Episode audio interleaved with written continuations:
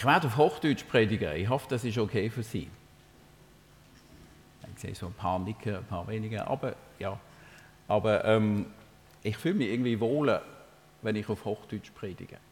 Aber wie gesagt, ich hoffe, das ist für Sie okay.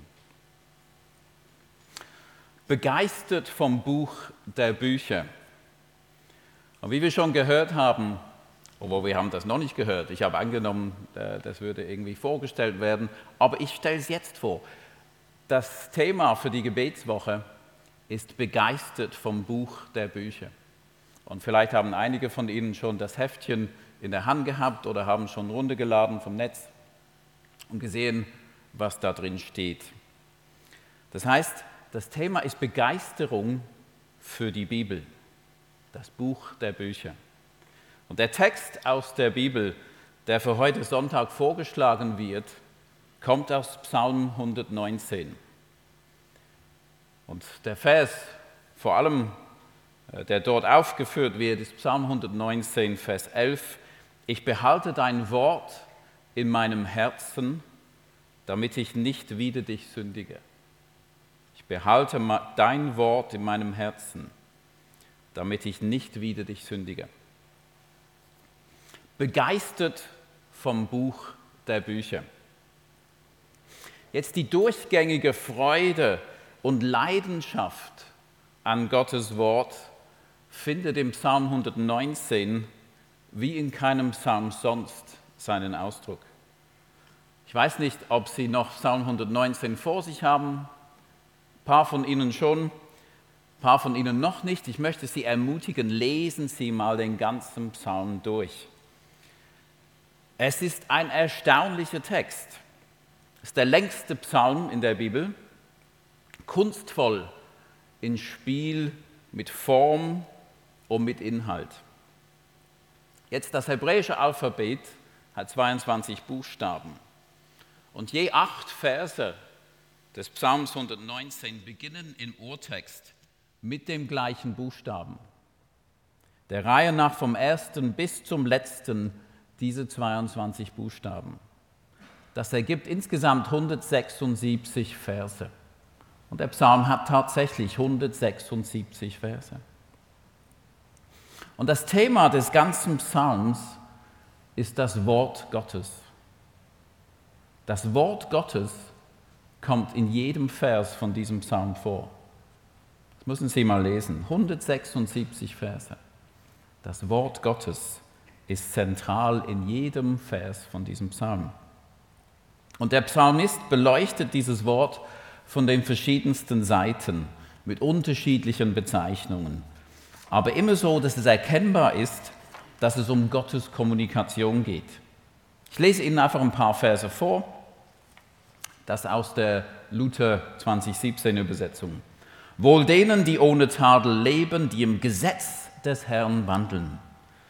Wohl denen, die sich an seine Zeugnisse halten, die ihn von ganzem Herzen suchen. Ich danke dir mit aufrichtigem Herzen, dass du mich lehrst, die Ordnungen deine Gerechtigkeit. Deine Gebote will ich halten, verlass mich nimmermehr. Öffne mir die Augen, dass ich sehe die Wunder an deinem Gesetz. Ich bin ein Gast auf Erden, verbirg deine Gebote nicht vor mir. Meine Seele liegt im Staube, erquicke mich nach deinem Wort. Ich erzähle dir meine Wege und du erhörst mich, lehre mich deine Gebote. Lass mich verstehen den Weg deiner Befehle, so will ich nachsinnen über deine Wunder. Ich laufe den Weg deiner Gebote, denn du tröstest mein Herz. Herr, lass mir deine Gnade widerfahren, deine Hilfe nach deinem Wort. Ich wandle in weitem Raum, denn ich suche deine Befehle. Das ist mein Trost in meinem Elend, dass dein Wort mich erquickt. Ich bin dein, hilf mir, denn ich suche deine Befehle. Und dann ein Vers, das viele von uns schon kennen, dein Wort ist meines Fußes Leuchte und ein Licht auf meinem Wege. Ich könnte endlos, also fast endlos, 176 Mal das weiterführen. Jede Vers, in jedem Vers geht es um Gottes Gesetz, um seine Gebote, um seine Befehle. Es werden viele Begriffe gebraucht, das haben wir gehört, eben Gesetz, Gebote, Weisungen, Befehle, Urteile, Ordnungen, um seine Zeugnisse, um seine Tröstungen, um seine Zuwendung, um seinen Wegen, um sein Wort. Und all diese 176 Verse eröffnen einen leicht anderen Kontext, in welches Gottes Wort als relevant gesetzt wird. Und der Grundton von allem ist, wenn du gut leben willst, wenn du sinnerfüllt leben willst, wenn du vernünftig leben willst, wenn du bodenständig leben willst, wenn du getröstet leben willst, wenn du zuversichtlich leben willst, wenn du mit der Wahrheit leben willst und mit einem tiefen Frieden im Herzen, dann musst du dich mit dem Wort Gottes auseinandersetzen und dieses Wort kennen und achten und lieben. Und der Psalm möchte eben auch durch seinen Form mit allen Buchstaben des hebräischen Alphabets allumfassend sein. Das ist ja auch das, was gemeint ist, wenn wir von Deutsch von A bis Z sagen. Oder wir kennen das aus dem Neuen Testament. Wenn Gott nach der Offenbarung des Johannes sagt, ich bin Alpha und Omega, sind ja die ersten und letzten Buchstaben des griechischen Alphabets. Es geht um eine Sinnordnung als Ganzes, um das Umfassende von allem, was sagbar ist und denkbar ist. Und das erinnert vielen von uns auch an den Anfang vom Johannesevangelium. Am Anfang war das Wort, der Logos. Und das Wort war bei Gott und das Wort war Gott. Die Sinnordnung, um das Leben nicht nur mit dem Verstand zu begreifen, sondern mit welcher man auch als ganze Person darin gedeihen kann, ist das Wort Gottes. Und dieses Wort, so vertrauen wir als Christen, finden wir in der Bibel. Zunächst im Alten Testament durch Gottes Wege mit Israel und dann zugespitzt in der Begegnung mit Jesus, der Christus, der Messias, von dem das Johannesevangelium als das Wort Gottes selbst spricht. Und Frauen und Männer und auch Kinder über die Jahrhunderte haben das für sich entdeckt und sind aufgeblüht. Ich habe letztens ein wunderbares Zitat von Zwingli gefunden, der Schweizer Reformator aus dem 16. Jahrhundert. Und ich versuche mit meinem Toggenburger Akzent. Da heißt es, leggend um Gottes Wille die Bibel in die Mitte. Darum, fromme Christen, zur Schrift, zur Schrift, die macht wies zur Seligkeit und lehret alles Gutes. Ich überlege, ob ich das wiederholen soll, aber vielleicht nicht. Aber Sie haben verstanden, um was es geht. Diese Begeisterung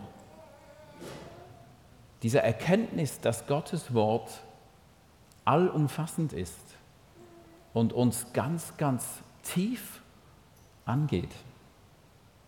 Nun, das klingt ja alles ganz toll und vielen von uns würden wahrscheinlich da zustimmen. Und doch hapert es manchmal mit unserer Begeisterung für die Bibel. Und vielleicht kennen Sie das.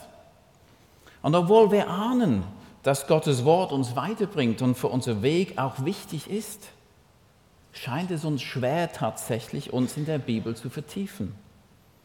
Es gibt so viele andere Beschäftigungen und so viele Sachen, die unser Blick nehmen und die auch leichter zugänglich sind.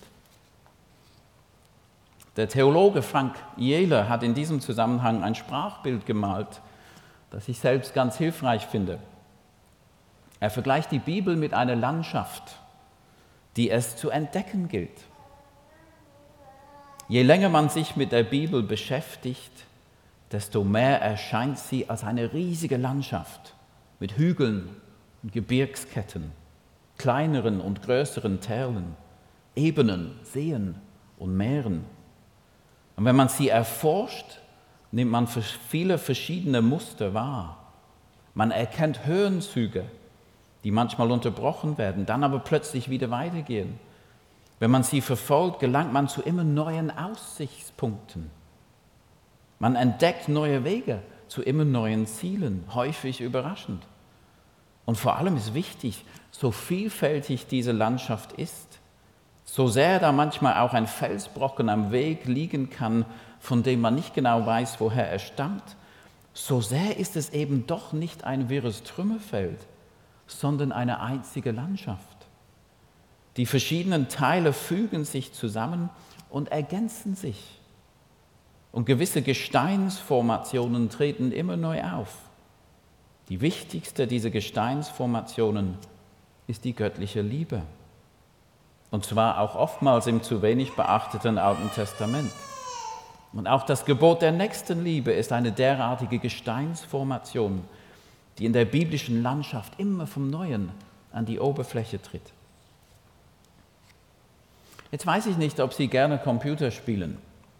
Ich bin an einem Alter, wo ich das wahrscheinlich nicht sollte, aber es völlig spannend finde. Und der, einige der allerbesten Spiele heute arbeiten mit riesigen Landkarten. Ich kenne das natürlich hauptsächlich von meinen Kindern. Äh, riesige Landkarten, Open Maps, deren mehr oder weniger endlosen Landschaften man entdecken kann, um Ressourcen und Personen zu finden, ohne die man nicht gut weiterkommt. Und je mehr man entdeckt hat, desto interessanter wird es, noch mehr zu entdecken, da alles miteinander zusammenhängt. Nun, es geht mir nicht wirklich darum, das Entdecken von Gottes Wort auf ein Spiel zu reduzieren, sondern darum aufzuzeigen, wie spannend es wird, wenn man sich in Gottes Wort vertieft und die Landschaften, wie Jele sagt, mit Hügeln und Gebirgsketten, Tälern, Ebenen, Seen und Meeren Stück für Stück nachgeht.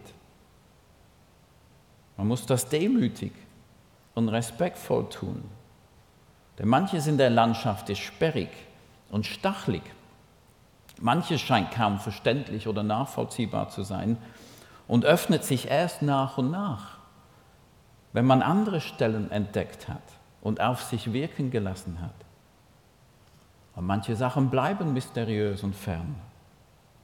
Aber das Zeugnis der Schrift selbst, wie auch das von unzähligen Menschen über die Jahrhunderte, ist, dass es Gottes Geist ist, der diese Landschaften belebt und so durch sein Wort wirkt.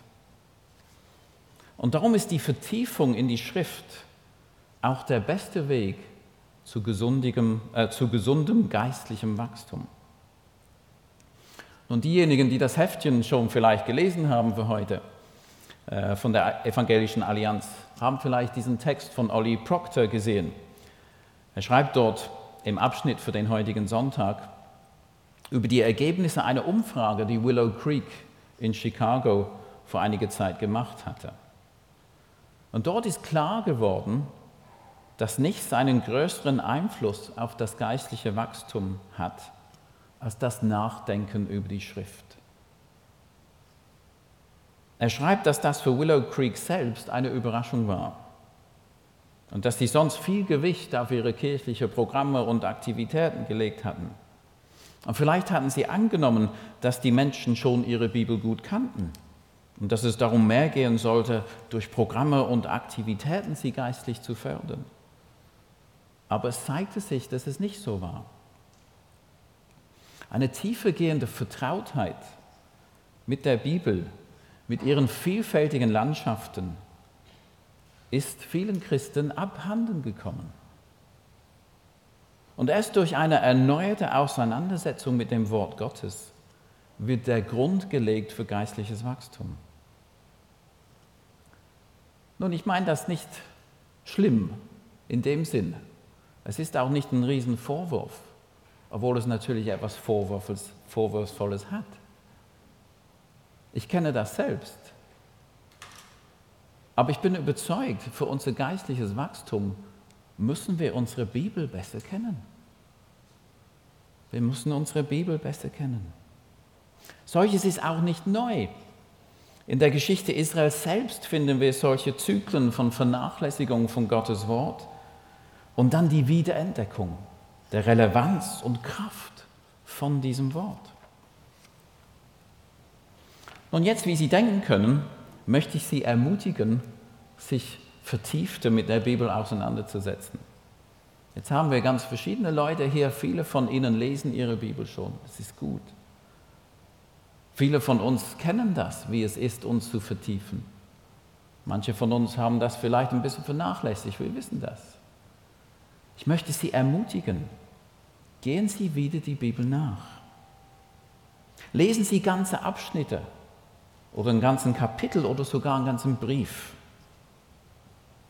Und seien Sie sich bewusst, dass dieser Text, den Sie gerade lesen, wie das Entdecken eines bestimmten Ortes in einem riesigen, durch Gottes Geist durchwehten Landschaft ist. Und verschiedene Landschaften bewirken ja verschiedene Gefühle in uns. Fühle ich mich zum Beispiel bei diesem Text wie auf einem sonnigen Berg mit einem majestätischen Blick, der mich mit Ehrfurcht und Dankbarkeit erfüllt? Oder bin ich gerade in einem fruchtbaren Tal neben einem Fluss, wo ich trinken und mich erholen kann? Fühle ich mich in diesem Text irgendwie fasziniert, aber verloren wie in einer Wüste ohne Wasser und nur mit Sand und Steine um mich?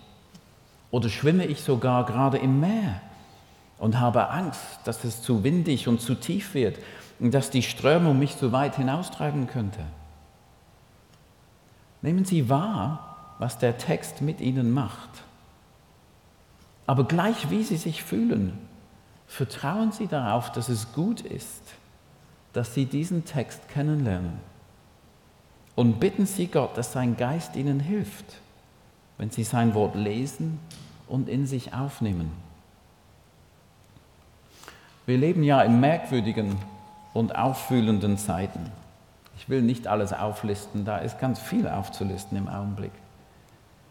Und gleich welchen Auftrag wir als Kirche sonst haben, bleibt unsere Kernaufgabe, dass wir uns selbst unter Gottes Wort stellen und so das Evangelium, die gute Nachricht weitergeben, dass Menschen Boden und ihren Füßen erhalten durch Gottes Wort.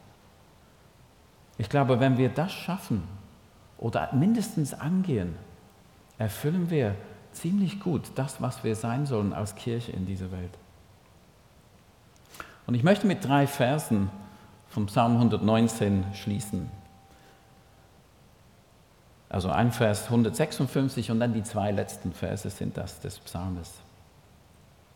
Da heißt es, Herr, deine Barmherzigkeit ist groß, erquicke mich nach deinen Ordnungen. Und dann die letzten zwei Verse. Lass meine Seele leben, dass sie dich lobe und deine Ordnungen mir helfen. Ich bin wie ein verirrtes und verlorenes Schaf suche deinen Knecht, denn ich vergesse deine Gebote nicht. Amen.